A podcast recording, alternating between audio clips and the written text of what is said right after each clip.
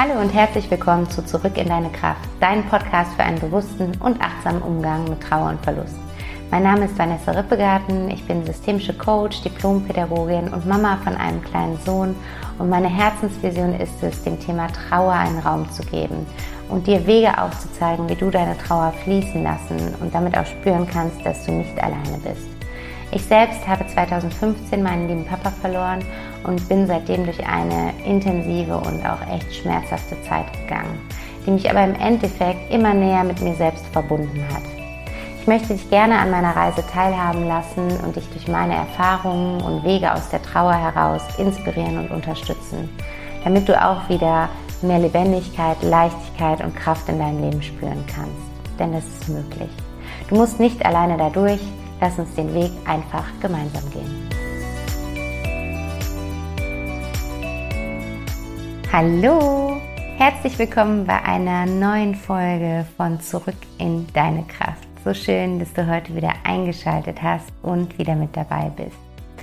Und ich hoffe, dass du wieder etwas Zeit mitgebracht hast, die du ganz allein dir und deiner Trauer gerade schenkst. Und allein dafür kannst du dich jetzt schon mal anerkennen und wertschätzen, denn damit ja, stehst du relativ alleine da auf weiter Flur, beziehungsweise würde ich mal sagen, dass die Mehrheit der Menschen, die einen großen Verlust zu betrauen hat, sich nicht so achtsam und bewusst damit auseinandersetzt, sondern ja, das Ganze eher verdrängt oder ja, versucht einfach nicht darüber nachzudenken. Und das ist auch völlig verständlich, weil es tut einfach unglaublich weh, aber es hilft alles nicht, weil es bleibt in uns drin, solange wir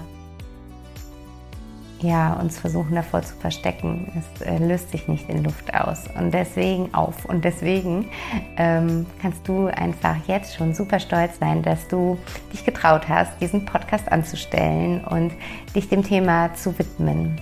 Ich höre nämlich auch immer mal wieder, dass ich mit Menschen spreche, die sagen, ja, ich folge dir auf Instagram, aber ich traue mich irgendwie nicht, deinen Podcast zu hören. Ich habe Angst, was das in mir auslöst. Und wie gesagt, es ist völlig verständlich, weil es ist so ungefähr das ja, intensivste, herausforderndste und schwierigste Thema oder Aufgabe, die wir als Mensch bekommen können, einen geliebten Menschen zu verlieren und zu lernen, damit umzugehen und ohne diesen Menschen weiterzuleben.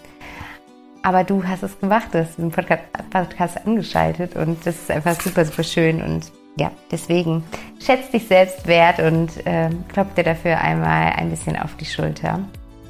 Und heute möchte ich mit dir zehn Gebote der Trauer teilen.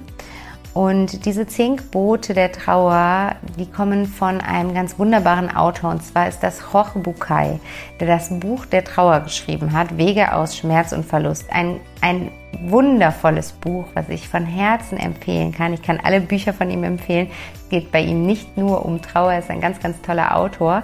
Aber wenn du gerade in Trauer bist oder versuchst, jemanden in Trauer zu unterstützen, dann bitte, bitte, bitte lies dieses Buch. Ich kann es dir von Herzen empfehlen. Und er gibt in diesem Buch durch diese zehn Gebote Empfehlungen für den Umgang mit dem Weg der Tränen. Und weil ich so oft gefragt werde, ähm, du redest davon, dass man der Trauer Raum geben soll, du redest davon, dass man die Trauer fließen lassen soll, aber wie denn? Ich weiß nicht, wie ich das machen soll. Habe ich mir überlegt, dass ich das heute mit dir teilen möchte und ähm, ja, mich da mal mit dir gemeinsam durch diese zehn Gebote hangel und meine Impulse dazu mit dir teile. Und von daher auch heute nimm dir gerne wieder was zu schreiben. Vielleicht hast du ein schönes Gedankenbuch, ein Notizbuch oder nimm dir einfach einen Blog, wo du dir ähm, Notizen machen kannst wenn du merkst, dass das was ist, was mit dir resoniert und was du ausprobieren möchtest, dann kannst du auf Pause drücken und direkt das aufschreiben und dann direkt in die Umsetzung kommen. Genau, und dann würde ich sagen, legen wir jetzt einmal los mit den zehn Geboten der Trauer nach Roche Bukai. Und Roche Bukai beginnt dieses Kapitel mit einem Zitat von Shakespeare, was ich dir gerne einmal vorlesen möchte. Gehemmter Schmerz wie ein verschlossener Ofen verbrennt zu Asche die verschlossene Brust. Und ja, so ist es auch eben mit der Trauer, wie ich eben schon im Intro gesagt habe. nur weil wir uns die Trauer nicht anschauen, nur weil wir uns ablenken oder die Trauer ignorieren oder vor ihr weglaufen, heißt das nicht, dass sie irgendwann nicht mehr da ist. Sie löst sich nicht in Luft aus, sondern sie bleibt in uns drin und je länger sie in uns drin bleibt, desto intensiver fängt sie irgendwann an zu toben, weil sie auf ihrem natürlichen Weg kein Gehör findet und nicht gesehen wird. Also wird sie sich andere Dinge überlegen, wie sie an die Oberfläche kommen kann.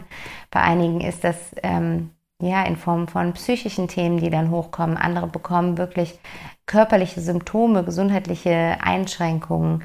Aber jeder wird früher oder später mit diesem Kon Thema konfrontiert werden, wenn er einen geliebten Menschen verloren hat und nicht bewusst die Trauer zugelassen hat, weil sie eben nicht einfach verschwindet. Und wenn du jetzt einen, eine Handlungsempfehlung suchst, wie du denn diese Trauer zulassen kannst, dann sind die zehn Gebote von Jorge Bucay genau die richtigen für dich. Und ich beginne mal mit dem ersten Gebot. Und das erste Gebot ist zulassen. Und ich lese dir einmal vor, was er dazu sagt. Lasse zu, dass du dich schlecht fühlst, hilfsbedürftig, verletzlich. Du magst denken, dass es besser ist, diesen Schmerz nicht zu spüren, ihm durch Ablenkung oder Geschäftigkeit zu entgehen. Aber es ist sehr wahrscheinlich, dass er doch irgendwann an die Oberfläche dringt. Besser jetzt. Akzeptiere, dass du vielleicht kein allzu großes Interesse für deine Arbeit aufbringst oder dafür, was gerade mit deinen Freundschaften passiert. Aber tauche mit allen Konsequenzen in den Schmerz ein. Dein Leben wird anders sein, während du diesen Weg gehst. Sehr wahrscheinlich wirst du vorübergehend ein paar Gewohnheiten ändern müssen. Du fühlst dich mit Sicherheit leer. Lass zu, dass du den Schmerz in seiner ganzen Tiefe spürst. Denn dieses Zulassen ist der erste Schritt auf deinem Weg und kein Weg geht zu Ende, wenn du nicht anfängst, ihn zu gehen. Ja, so wichtige und wahre Worte bereits direkt in diesem ersten Gebot von Joche Bukai. Im Endeffekt das, was ich auch schon vorher gesagt habe. Lass die Trauer zu, lass den Schmerz zu. Wir reden immer so abstrakt von Trauer, aber was bedeutet Trauer? Trauer tut weh. Trauer tut verdammt weh. Trauer ist teilweise unerträglich. Aber in dem Moment, in dem du diesen Schmerz zulässt, kannst du anfangen, ihn fließen zu lassen. Du kannst dir das vorstellen, als wäre das wie so ein Staudamm, der in dir drin ist und der permanent geschlossen ist und das Wasser davor steigt immer höher und höher und höher. Und in dem Moment, wo die, du die Schranken öffnest und vielleicht erstmal nur einen ganz, ganz kleinen Spalt, du musst nicht sofort irgendwie Tore hoch und alles aufmachen, ein Minispalt, so wie es gerade für dich geht, diesen Schritt, diesen einen Schritt, den du gerade tun kannst. Und dann kann das Wasser anfangen zu fließen. Dann kann der Schmerz anfangen zu fließen. Und dadurch kann er ganz, ganz leicht, ganz leicht so ein bisschen abebben immer weniger und weniger werden. Und wie kannst du das jetzt tun? Wie kannst du den Schmerz zulassen? Geh da rein. Geh da rein. Wenn ein Gedanke an deinen geliebten verstorbenen Menschen hochkommt, dann denk diesen Gedanken. Erinnere dich an den Menschen. Lass die Tränen, die hochsteigen, laufen. Wenn ein Gefühl hochkommt, dann spür in dieses Gefühl hinein. Frag dich mal häufiger im Laufe des Tages, wie geht es mir gerade? Und wenn du gerade in Trauer bist, dann wird wahrscheinlich die Antwort häufig negativer sein, als dir gerade lieb ist. Aber dann akzeptiere das und nimm das liebevoll an und lass auch dieses negative Gefühl zu und fang damit an, in, in in diesen Schmerz hineinzutauchen. Und ich habe das auch schon öfters geteilt, eine ganz wunderschöne Übung, also was heißt wunderschön, sie ist in dem Moment nicht wunderschön, aber sehr heilsame Übung würde ich es eher nennen, ist, dass du dir wirklich mal Zeit nimmst, am Abend vielleicht, es dir gemütlich machst, dir schöne Musik auflegst, eine Kerze anmachst, dich in eine Decke einkuschelst und dann vielleicht alte Fotos dir anschaust, wenn du Videos hast, dir Videos anschaust, Briefe liest, Sprachnachrichten hörst, oder äh, mental in Erinnerungen schwelgst, dich an gemeinsame Urlaube erinnerst, gemeinsame Momente erinnerst und das wirklich mal aufleben lässt und nicht wegdrückst, weil du merkst, jetzt tut's weh und jetzt kommen die Tränen hoch, sondern dann gehst du noch ein bisschen tiefer und lässt es noch ein bisschen mehr wehtun.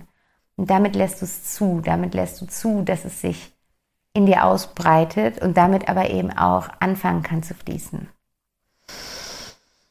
Ja, und das zweite Gebot von Roche Bukai ist Vertrauen. Vertraue deinen Fähigkeiten voranzukommen. Erinnere dich, wie du frühere schwierige Situationen in deinem Leben gelöst hast.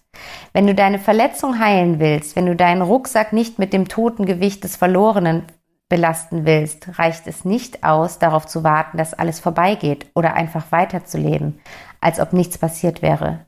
Du wirst einige schwierige Schritte gehen müssen, um zu genesen. Auf dem Weg der Tränen gibt es keine Abkürzungen.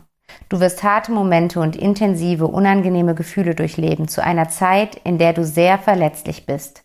Verlange nicht zu viel von dir. Respektiere deinen eigenen Rhythmus der Heilung und glaube mir, wenn ich dir sage, du bist in der Lage, das, was kommt, zu schaffen. Denn wenn du dich auf den Weg gemacht hast, liegt das Schlimmste schon hinter dir. Hab trotz aller Schwierigkeiten Vertrauen in dich. Wenn du das tust, garantiere ich dir, dass du nicht enttäuscht werden wirst. Positives Denken macht mich zu einem, meinem eigenen Coach, erst recht in der schweren Zeit der Trauer. Ja, und auch da steckt einfach wieder so viel Weisheit drin in diesen Worten von Jorge Bucay und er zeigt damit, dass wir, so schwierig das auch sein mag, auch in dieser unfassbar herausfordernden Lebenssituation ins Vertrauen gehen dürfen und ins Vertrauen gehen dürfen, dass wir das überleben werden, dass wir durch diese Zeit hindurchkommen werden, dass wir weiterleben können. Und was uns in dieser Zeit unglaublich hilft, ist positives Denken, weil gerade wenn wir in so einer unfassbar schwierigen Situationen sind, dann haben wir wie Scheuklappen auf für alles Positive und wir wollen das Positive auch nicht sehen. Es ist manchmal sogar fast wie so eine Art Trotz dem Leben gegenüber, weil das Leben so verdammt hart zu uns war, dass wir dem Leben jetzt nicht erlauben wollen, uns auch Positives zu zeigen. Aber wir bestrafen damit nicht das Leben, sondern wir bestrafen damit einzig und allein uns selbst. Und was deswegen unfassbar hilfreich sein kann, ist, in einzelnen Momenten des Tages seinen Fokus auf etwas Positives zu richten. Zum Beispiel in die Dankbarkeit zu gehen, sich abends drei Dinge vor Augen zu führen, für die du heute dankbar bist. Drei Kleinigkeiten. Oder sich täglich zu überlegen, was heute der schönste Moment war. Und selbst wenn du gerade in dieser ganz intensiven Trauerphase bist, so wirst du trotzdem merken, dass es auch schöne Momente gibt. Kleinigkeiten, nichts Großes, nichts Besonderes, Kleinigkeiten, das wohltuende Bad, die Sonnenstrahlen auf deiner Haut, das leckere, nährende Essen, das Lächeln der Omi, die auf dem Gehweg an dir vorbeigegangen ist oder was auch immer. Und was eben auch ganz wichtig ist, ist diesen Glauben an dich, dass du es schaffen wirst. Diesen Glauben daran, dass das Leben dir keine Aufgaben gibt, die du nicht lösen kannst. Und da ins Vertrauen zu kommen und ins Vertrauen darauf, dass das Leben irgendwann sich wieder anders anfühlen wird. Und das dritte Gebot ist neue Augen, neue Türen. Wir sind manchmal so blind vor Wut, Schmerz oder Verzweiflung, dass wir die neuen Türen nicht sehen, die sich öffnen. Wir alle kennen den Satz, wenn eine Tür zugeht, öffnet sich eine andere. Ich glaube, dass das stimmt, aber manchmal sind wir nicht bereit, die Türklinke herunterzudrücken. Es ist einfach zu denken, wie soll denn aus diesem Verlust Gutes entstehen?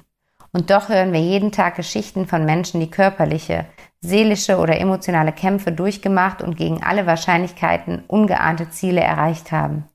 Wenn du von so manchem medizinischen Wunder liest, hast du eine Vorstellung, wovon ich rede. Lies die Biografie von Helen Keller und du hast keinen Zweifel mehr.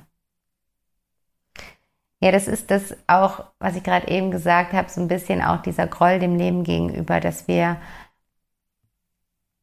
nicht wollen, dass sich neue Türen aufmachen oder dass wir denken, dass wir nicht wollen, dass sich neue Türen aufmachen, weil wir glauben, dass wir damit das gutheißen, was uns passiert ist. Und Darum geht es überhaupt nicht. Du musst nicht das gutheißen, was dir passiert ist oder was deinem geliebten Menschen passiert ist, der verstorben ist.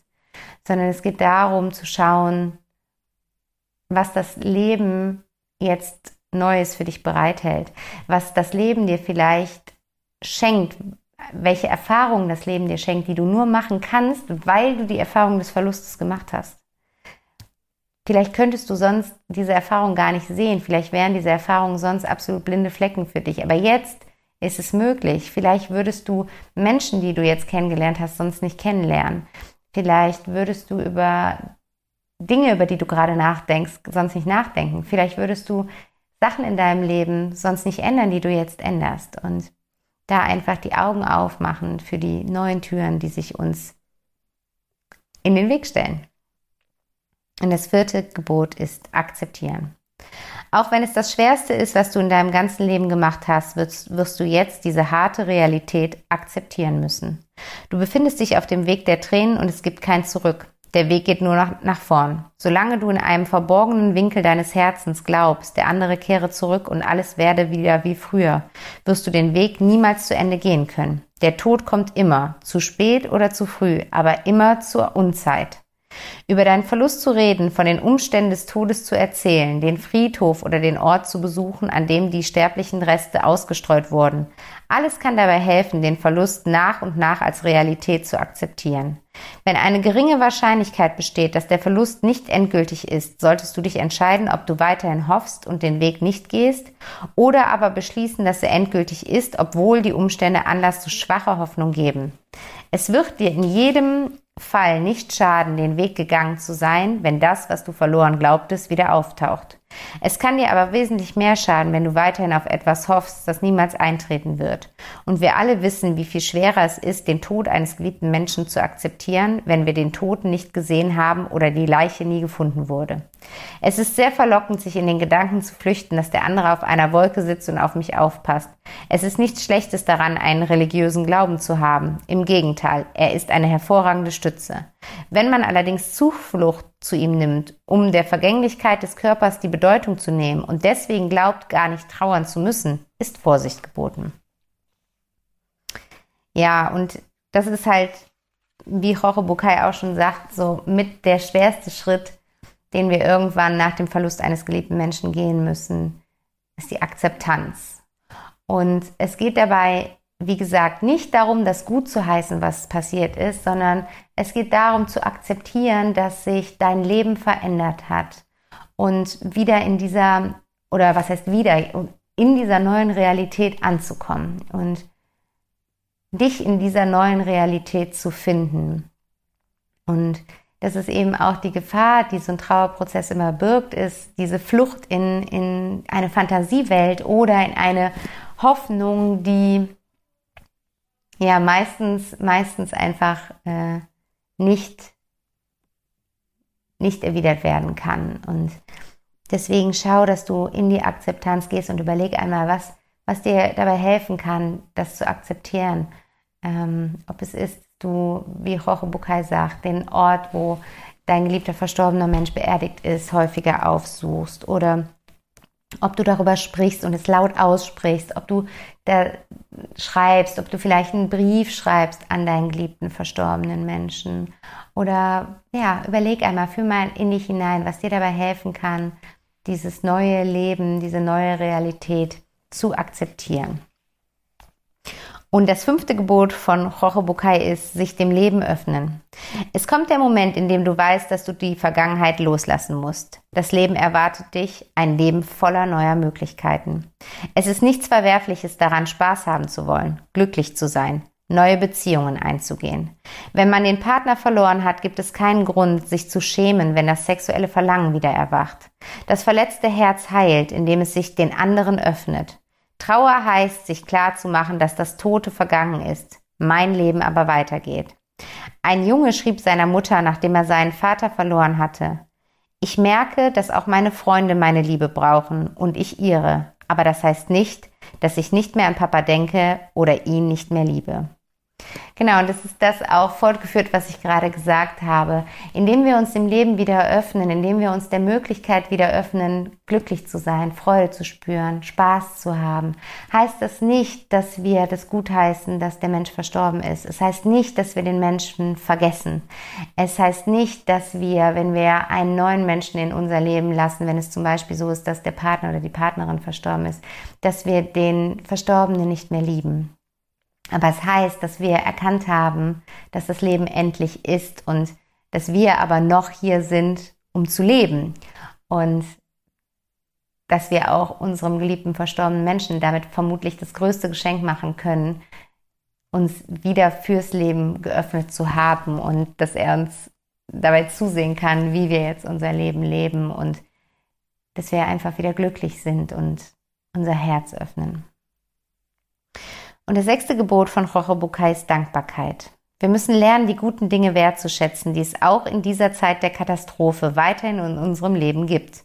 Und dankbar zu sein, dass, dass sie da sind. Das gilt insbesondere für die Menschen, Angehörige, Freunde, Partner, Pfarrer, Therapeuten, die mich in meiner Hilflosigkeit, meinem Schmerz, meinen Zweifeln und sicher auch in meinen dunkelsten Momenten annehmen.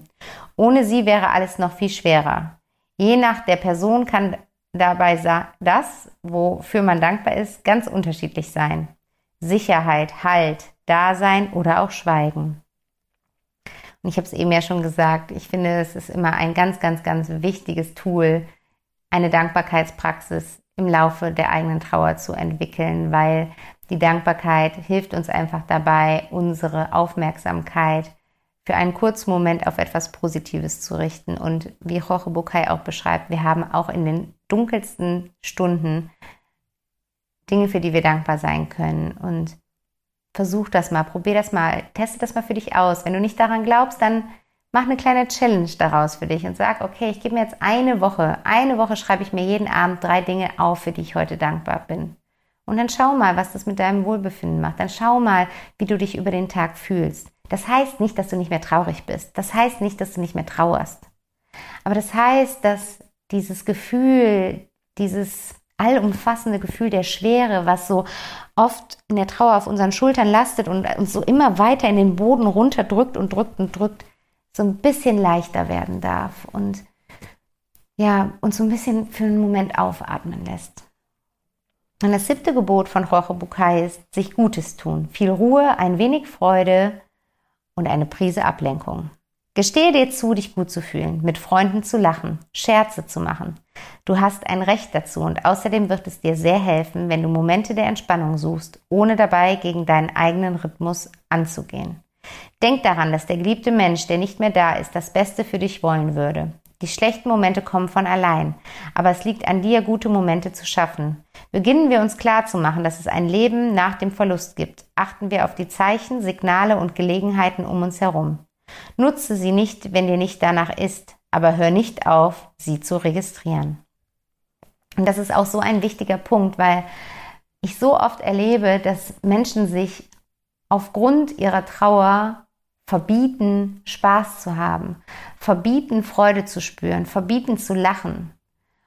Oder wenn sie es dann tun, sich schlecht dabei fühlen, Schuldgefühle haben, sich Vorwürfe machen, so nach dem Motto, oh Gott, mein, mein geliebter Mensch ist verstorben, wie, wie kann ich denn jetzt lachen?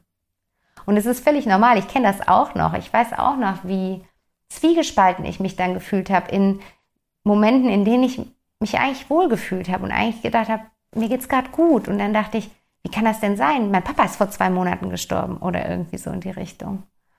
Und dann habe ich mich sofort schlecht gefühlt und mir Vorwürfe gemacht. Aber nein, du brauchst genau diese Momente. Wir brauchen diese Momente, um mit diesen ganzen anderen herausfordernden Momenten überhaupt irgendwie klarkommen zu können. Und was Jorge Bucay beschreibt, ist, dass wir wieder die Augen dafür öffnen dürfen, für diese Gelegenheiten, die sich uns bieten und dass wir uns die nicht verbieten. Wenn dir dann nicht danach ist, dann musst du es gerade auch nicht machen. Aber wenn dir eigentlich danach ist, aber du so ein innerliches Gebot hast, was irgendwie heißt, ich trauere und deswegen darf ich das nicht, dann wirf das über Bord und geh da rein und spür mal wieder einen Moment der Freude. Lach mal wieder herzlich. Gönn dir eine Komödie. Gönn dir Momente mit deinen Freunden. Gönn dir ein gutes Gespräch. Gönn dir ein leckeres Weinchen. Gönn dir einen Tag am Meer. was auch immer es ist, was dich gerade lächeln lässt. Überleg mal. Stell dir gerade mal die Frage, was würde mir ein Lächeln ins Gesicht zaubern? Und dann guck mal, ob du das nicht realisieren kannst. Schau mal, ob du das in der nächsten Woche irgendwie in dein Leben holen kannst und erlaube es dir. Und das achte Gebot von Jorge Bucay ist Lernen. Trauern heißt auch zu lernen, ohne etwas oder jemanden zu leben, anders zu leben. Zu lernen, neue Entscheidungen für mich selbst zu treffen, Aufgaben anzugehen, die früher der andere übernommen hat, neue Formen der Beziehung zu Familie und Freunden aufzubauen, zu lernen, mit weniger zu leben. Trauer heißt zu lernen, ohne diesen Beistand zu leben, den ich verloren habe. Die Erfahrung ist oft ein grausamer Lehrmeister. Beginne ein neues Leben, nicht von vorne. Ja, und das ist geht sehr stark einher mit dem Thema Akzeptieren. Wir dürfen akzeptieren, dass sich unser Leben verändert hat und dass unsere Realität neu aussieht. Und wir dürfen uns neu finden in dieser Realität. Ganz oft habe ich in meinen Coachings dieses Thema, ich weiß nicht mehr, wer ich bin. Wer bin ich ohne meinen Partner? Wer bin ich ohne meinen Vater? Wer bin ich ohne meine Mutter? Wer bin ich ohne mein Kind? Und das ist natürlich völlig normal, weil unsere unser Umfeld und unsere Rollen, die wir in unseren jeweiligen Beziehungen spielen, ähm, spielen in Anführungszeichen, die machen natürlich ein Stück unserer Identität aus. Und wenn eine Rolle davon wegbricht, dann kommt, gerät unsere Identität ins Wanken. Und dann, ja, wissen wir gar nicht mehr so genau, wer wir sind. Und Jorge Bucay beschreibt das, das dürfen wir lernen. Wir dürfen uns da neu finden und uns neuen Beziehungen finden und gesamt, insgesamt im Leben neu finden. Und das neunte Gebot ist Definitionen. Die Vorstellung davon, was Sterben bedeutet, ist so theoretisch, dass sie für jeden anders aussehen kann. Wichtig ist, keine vorgegebene Position zum Tod einzunehmen, sondern sich klarzumachen, dass der Tod eines der Dinge ist, die jeder für sich selbst definieren muss. Es gibt vieles, was man offen lassen kann, aber vier, fünf Dinge muss man für sich entschieden haben die eigene sexuelle Identität, die Lebenseinstellung, die Beziehung zu den Eltern, die eigenen Ziele im Leben und eine Haltung zum Tod. Was geschieht nach dem Tod? Woher soll man das wissen, wenn noch niemand es sagen kann? Ganz gleich, welche Haltung du dazu einnimmst. Ich kann dir versprechen, dass nach dem Tod genau das passiert, von dem du glaubst, dass es passieren wird.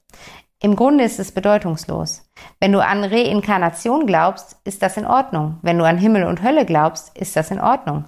Wenn du glaubst, dass danach nichts kommt, ist das in Ordnung. Was immer du glaubst, es ist in Ordnung. Aber du musst eine Haltung eingenommen haben. Woody Allen wurde einmal gefragt, ob er an ein Leben nach dem Tod glaube. Allen antwortete er, er wisse es nicht.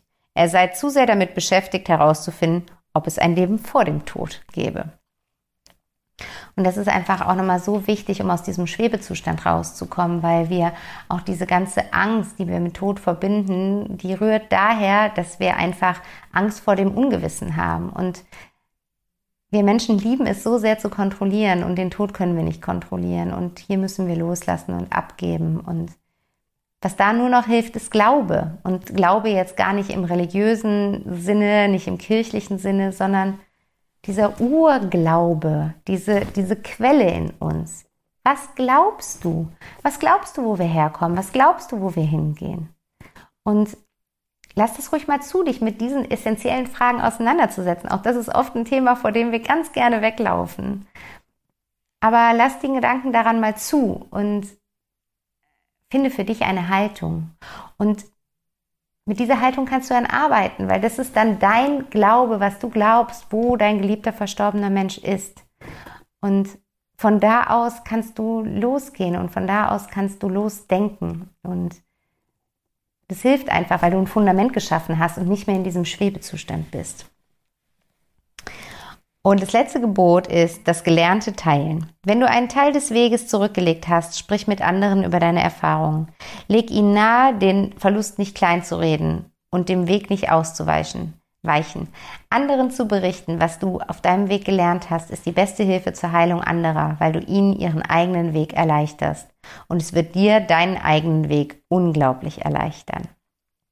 Und da kann ich nur aus eigener Erfahrung sprechen. Das ist genau das, was ich mache ich habe das alles einmal durch und habe es als so heilsam empfunden, darüber zu sprechen und andere zu unterstützen. Und vielleicht hast du es auch gemerkt, dass wenn du schon mal mit anderen Trauernden in Kontakt warst, man hat direkt so eine ganz magische Ebene zueinander. Man muss sich nur anschauen und hat diese Verbindung. Man muss sich nicht mehr erklären, weil man hat etwas Ähnliches erlebt und ist dadurch ähm, ja in eine neue Tiefe des Lebens eingetaucht. Und es ist einfach unfassbar schön, wenn man das dann mit Menschen teilt, die gerade erst dort angekommen sind, die gerade den Verlust gemacht haben. Das habe ich auch im Meditationsmentoring gemerkt. Da hatte ich ja Teilnehmerinnen, die in unterschiedlichen Phasen ihrer Trauer waren. Und es war so schön zu sehen, wie die sich untereinander ausgetauscht haben und ihre Erfahrungen miteinander geteilt haben. Und es ist einfach so, so wertvoll und hilft einem selbst sehr gut mit der Erfahrung ähm, Frieden zu schließen weil du dadurch einfach auch ähm, etwas geschenkt bekommst, womit du dienen kannst. Du hast eine Erfahrung geschenkt bekommen und das in Anführungsstrichen bitte nicht falsch verstehen, aber du hast eine Erfahrung als Geschenk bekommen, die du oder du hast eine Erfahrung bekommen, die du nun als Geschenk an jemand anderen weitergeben kannst.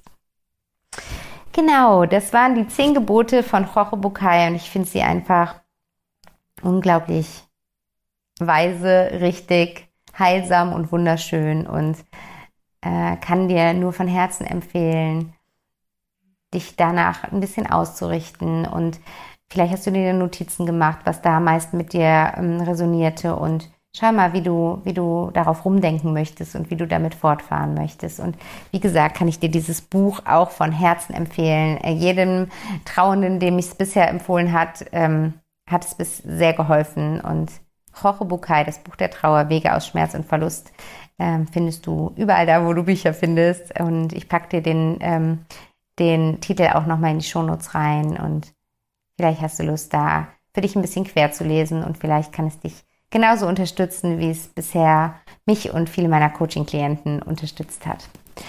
Und ja, ich hoffe, dass dir diese Folge gefallen hat, dass dich die Folge unterstützt hat und dir geholfen hat. Und ich würde mich unglaublich freuen, wenn du meinen Podcast auch auf iTunes bewertest. Wenn er dir gefällt, wenn er dir hilft, dann hilfst du mir unglaublich damit, wenn du mir eine Rezension da lässt. Du musst dafür einfach nur auf den Podcast draufklicken und ein bisschen runterscrollen und dann findest du den Reiter Rezensionen und da kannst du ein paar Sternchen hinterlassen und gerne auch ein Feedback schreiben, was mich sehr, sehr, sehr freuen würde, weil ich dann einfach, ja, so eine Resonanz habe und ich spreche hier immer in mein Mikro rein und weiß aber nicht, wer ist auf der anderen Seite. Ich sehe die Zahlen, die echt schön sind und über die ich mich unglaublich freue, aber ja, es wäre noch schöner, da einfach ähm, eine Stimme zuzuhören. Und vielleicht magst du dir da mal zwei Minuten Zeit nehmen und mir eine Bewertung schreiben. Da würde ich mich, wie gesagt, sehr darüber freuen. Und jetzt wünsche ich dir erst einmal eine gute Woche. Alles Gute dir und ich freue mich darauf, wenn du nächste Woche wieder mit dabei bist. Bis dahin, alles Liebe, deine Vanessa.